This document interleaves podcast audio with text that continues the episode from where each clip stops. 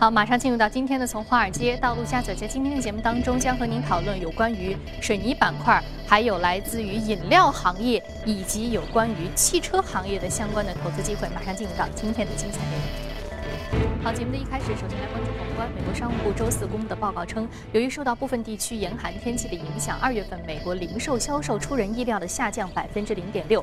彭博情报首席经济学家指出，服装、餐饮、建筑材料和车辆等天气敏感类别的零售销售在这个月中出现了下降。与此同时呢，建筑材料商店的零售销售在二月份大幅下降百分之二点三，创下自二零一二年五月以来的最大降幅。上周呢，美国初次申请失业救济人数有所减少，而二月份进口价格实现了增长，原因是燃料价格的反弹。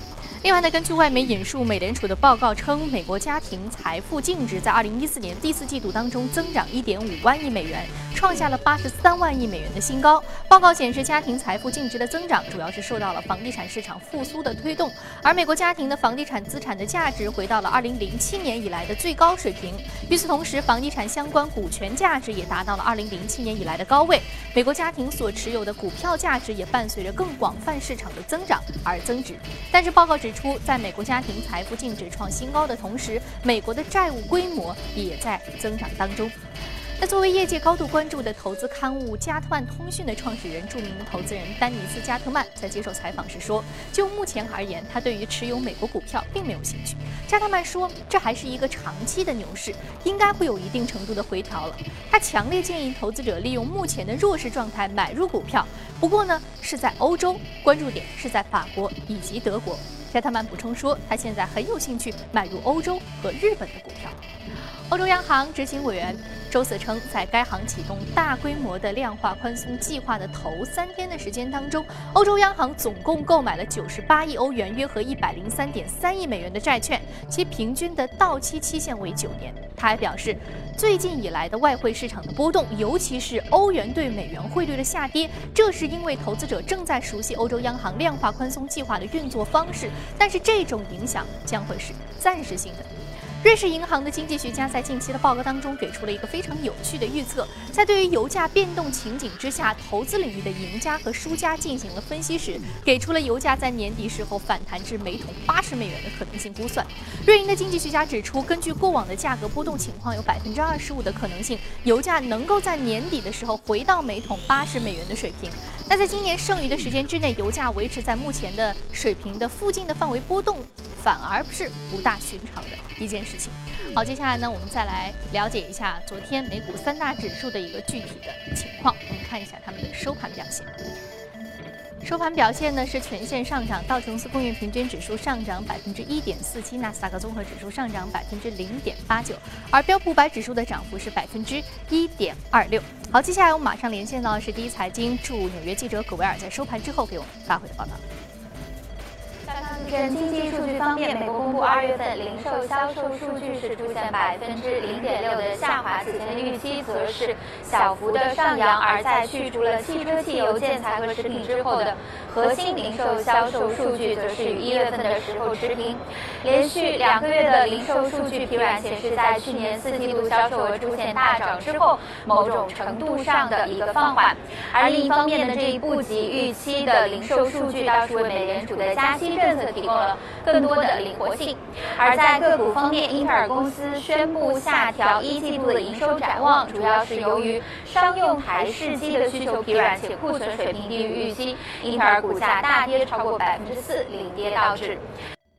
谢谢格瓦尔给我们带来一个简短的市场评估。好，接下来呢，我们马上进入到的是今天的美股放大镜，进入到今天的精彩节目当中。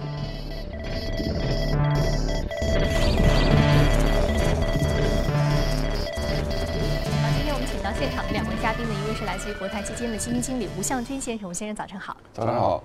同时，我们将和数据观察员朱勇一起聊一聊有关于 A 股数据面的话题。早上好，朱勇。早上好，宇飞。好，我们首先啊，通过榜单了解一下隔夜涨幅居前的板块和个股分别是什么。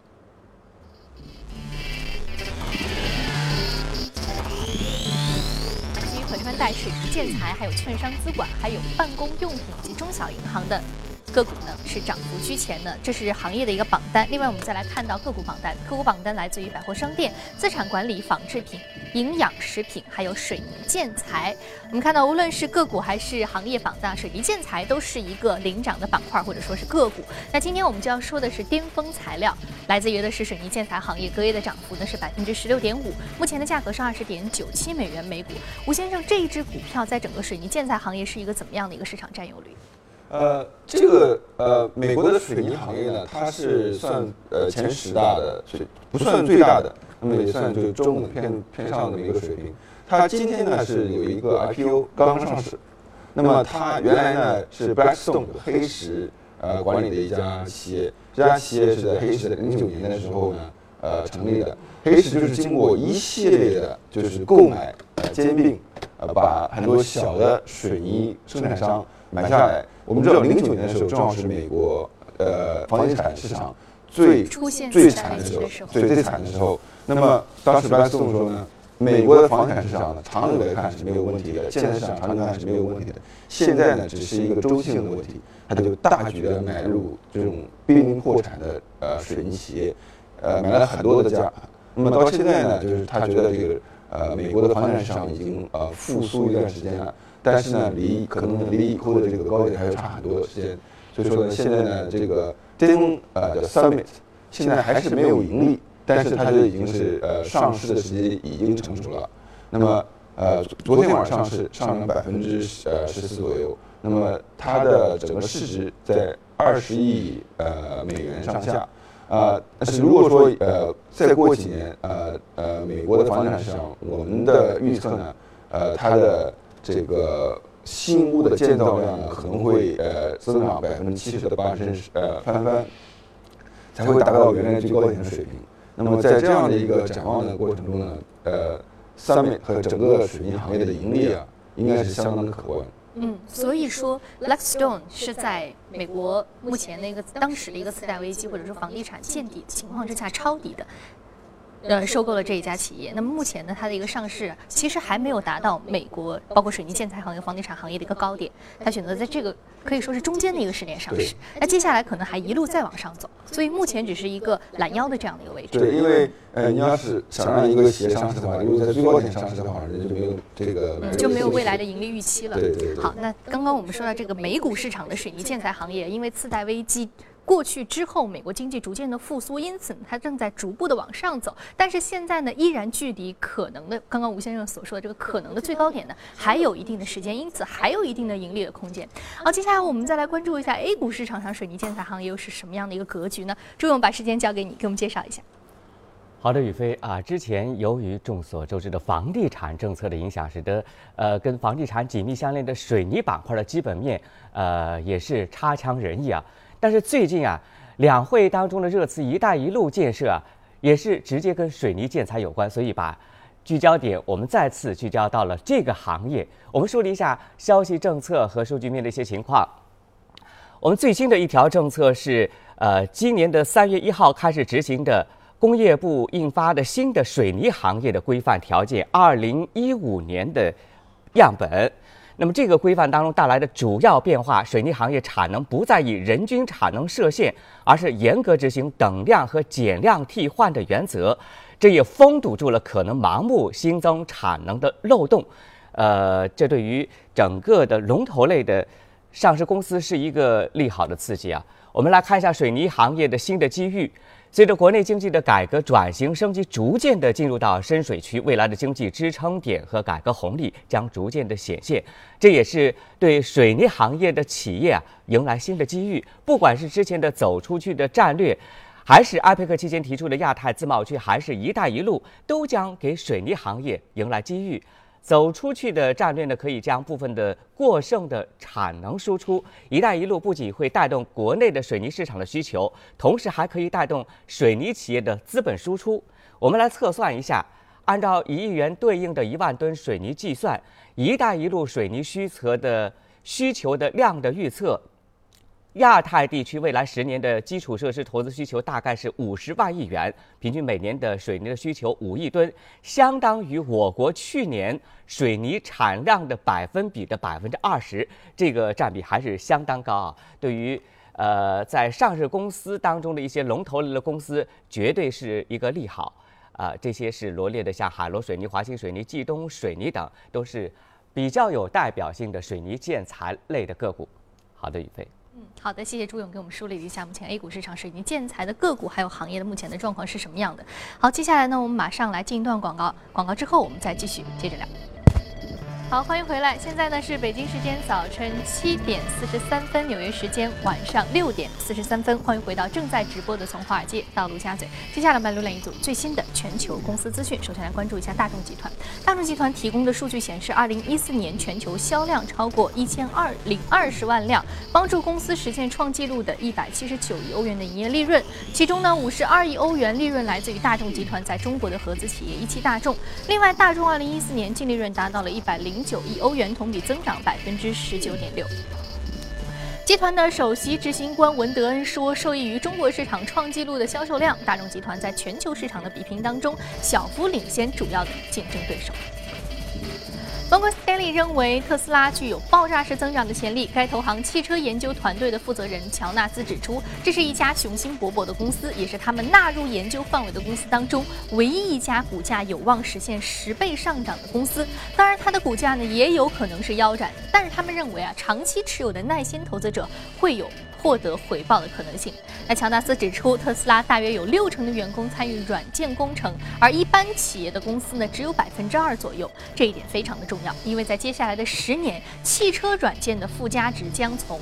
如今的百分之五提升到百分之六十，英特尔呢已经将其第一季度的营业收入预期下调至了近十亿美元，这表明在汇率大幅波动以及其他因素的影响之下，个人电脑需求正在减弱。但是呢，与此同时，英特尔将其毛利率预期维持在百分之六十不变，称其原因是因为平均售价的上涨可以抵消个人电脑销售量下降所带来的不利影响。另外呢，英特尔还补充到，其数据中心业务的表现达到了预期。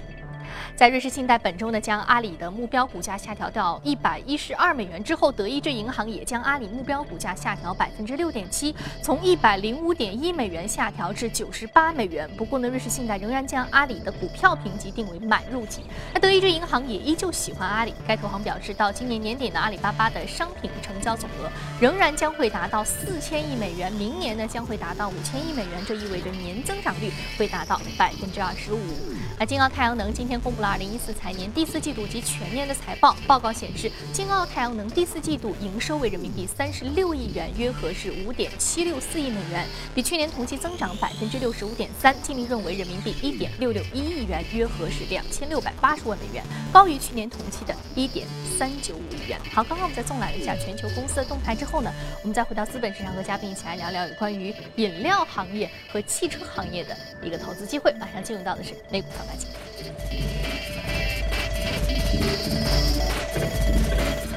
好，我们来说的第一个是是 Monster，这个是怪兽饮料。这个饮料呢，品牌已经是在我们节目当中第三次出现了，隔夜的上涨幅度是百分之一点三九。另外是 CarMax，是来自于汽车行业的个股，上涨幅度百分之零点八四。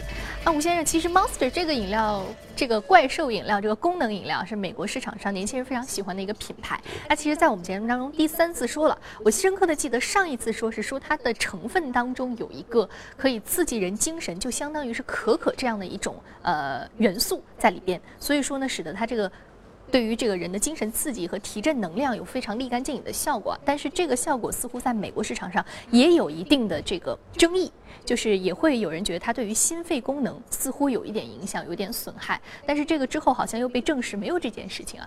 但是这个争议仍然是存在的。那今天您选择这个呃股价？的这个，我们看到昨天是一个上涨的幅度啊。那您选择这一只股票的主要的一个原因是在于什么？是因目前饮料行业的一个目前什么样的一个增速情况？呃，Monster 呢，它是呃全球第二大功能性饮料。所谓功能性饮料，这个就是说它跟碳酸饮料之外的饮料，那么也可以叫做非碳酸型饮料。碳酸型饮料呢，就是可乐啊、百事啊、这个可口可乐这样子。那现在呢，碳酸型饮料的这个销量啊，在全球都是在稳步下降的。啊，在中国可能还没有下降，但是在美国或者是发达国家是都在下降。为什么呢？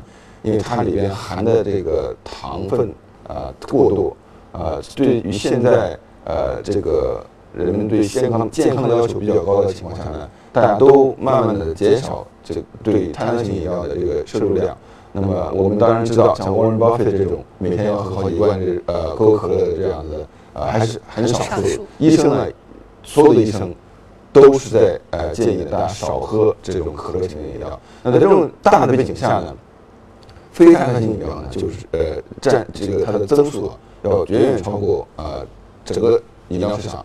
那么像 Monster 呢，它就说上季度的增速呢，达到百分之十一，相当的高了。那么前两天发布的季报表示呢，它的呃营呃这个收入和利润增长都超过了预期，利润增长呢超过预期达百分之三十，特别多。那么可口可乐的去年呢也是呃参股这个公司呢达到了百分之十七的股份，也是看好啊非碳酸性饮料的这样的一个市场增长。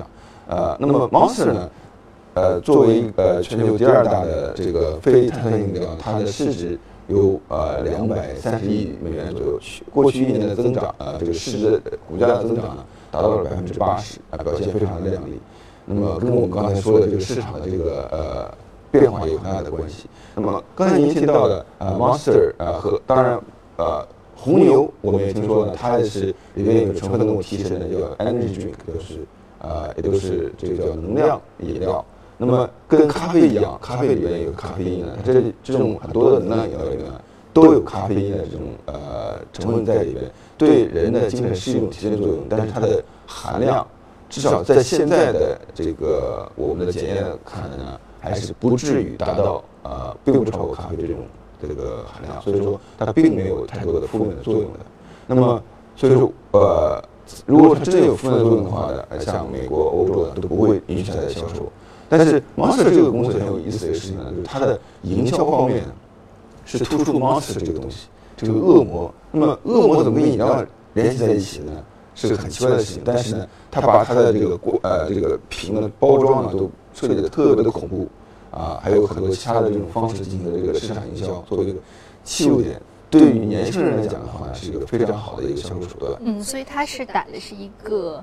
概念化的品牌推荐的这样这种营销模式啊，我通过营造一种气氛，或者说打造这个品牌的一个固有的印象，对，神秘的、恐怖的、过目过目不忘。对，所以说对于它本身口味上的一种刺激和它本身这个概念化的一个独特结合在一起，所以形成它这个对于美国年轻人的一种强烈的吸引力。对，嗯，那其实我们说到，如果说到 A 股市场上的一些饮料行业，我们现在可能像呃 Monster 这样的比较有。代表性或者比较有个性的这种饮料品牌呢，其实目前好像我们看的印象当中不是特别的深啊。那接下来呢，我们再来请朱勇给我们梳理一下关于 A 股市场上有哪些饮料品牌，还有饮料行业目前整个行业的一个增速情况又是什么样的？朱勇给我们介绍一下。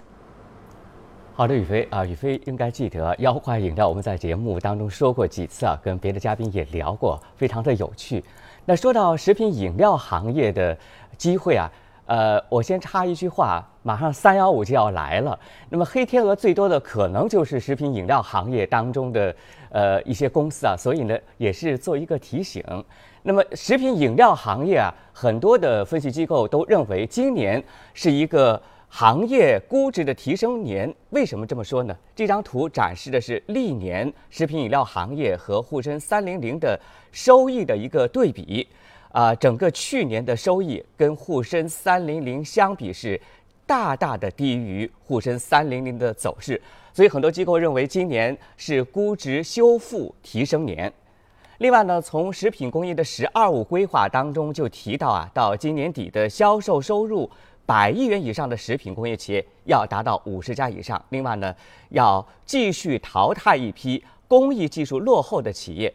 对于上市公司当中的这些龙头性的食品饮料行业的个股是呃绝对利好的刺激啊！我们也梳理一下目前 A 股上市公司当中的呃一些个股呃，这些个股还是比较多啊。大家熟悉的像饮料方面有维维股份、光明乳业啊等等，还有一些食品类的个股。好的，以上是食品饮料行业相关的数据面的一些情况。宇飞，嗯，好的，谢谢朱勇给我们梳理一下食品饮料行业相关数据面的情况啊。接下来我们再来看一下这个汽车行业，CarMax。CarMax 这支公司它主要的一个营业范围是什么？它是作为整车还是作为一个汽车营销呢？哦，这个企业呢，是我一直想在这个节目中啊提到的这种类型的企业是，就是它这种新的商业模式。当然，在美国呢，它不是新的商业模式；在中国来讲的话呢，它是一种商新的商业模式。呃，那么我上次我也提到过，像这种农产品的这个呃农用品的这个呃连锁店。那么这次呢，这个公司呢是一个二手车经销商，而是美国最大的二手车经销商，它的市值达到一百三十亿美元左右。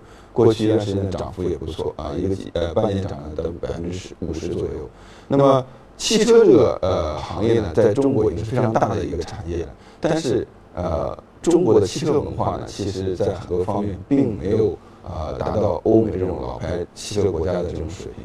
那么二手车的销售呢？就是一个非常典型的例子。二手车的销售其实跟其他的二手房销售是一样的。那么，呃，我们有很多的二手车，随着我们现在汽车越来越多，二手车也越来越多。但是现在二手车的销售的市场是确实非常不发达。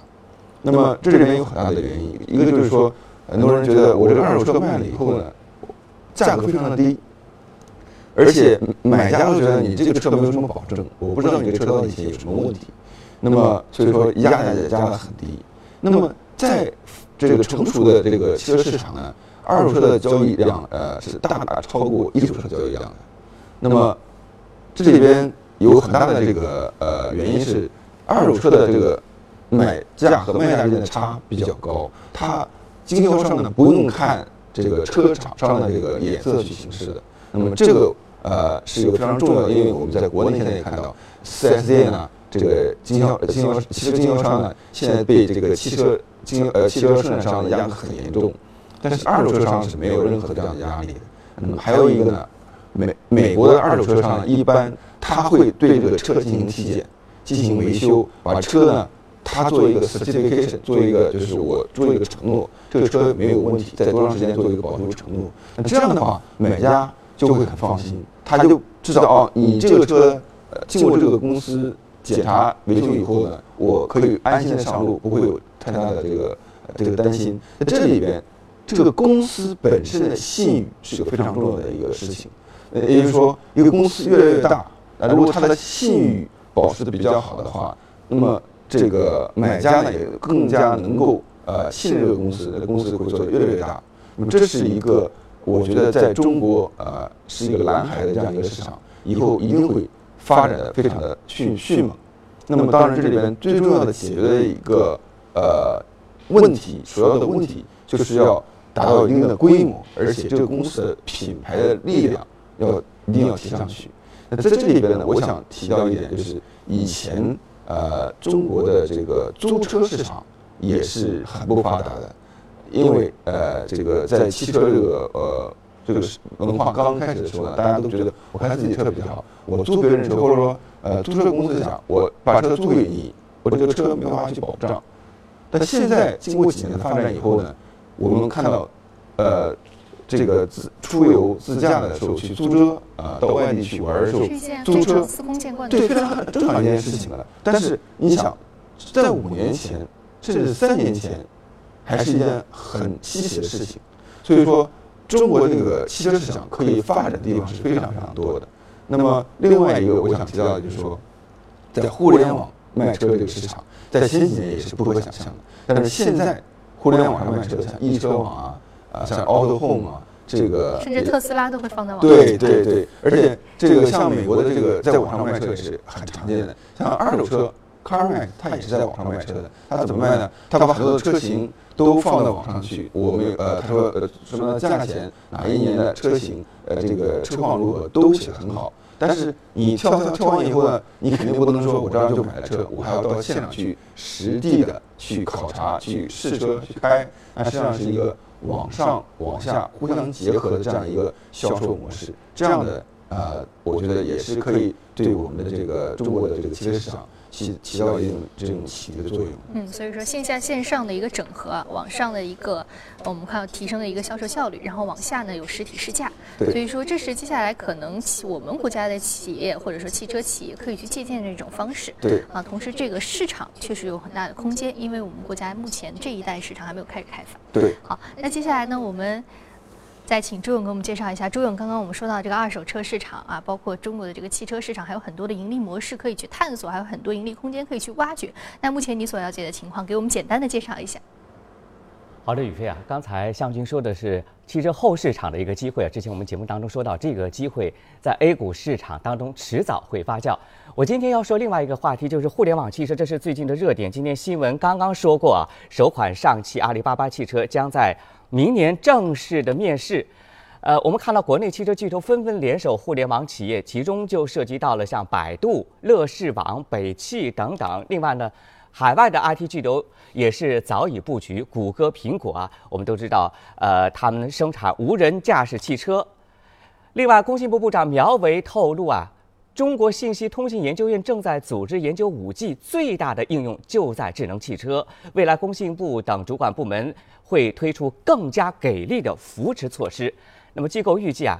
在政策扶持、汽车技术突破的推动下，潜在的整个的呃汽车市场的这个规模达到千亿元的级别。我们梳理一下，受益于智能汽车发展的部分上市公司、传统汽车行业出网的公司、电子零配件公司以及车载系统的提供商，都会从啊这些利好当中受益。宇飞。好的，谢谢朱勇给我们介绍一下汽车后市场目前的一个格局情况，有一些相关的个股。这里是正在直播的从华尔街到陆家嘴，非常感谢两位嘉宾的一个精彩解读啊！稍后八点钟的节目当中，我们将继续关注国内市场的最新资讯，不要走开，马上回来。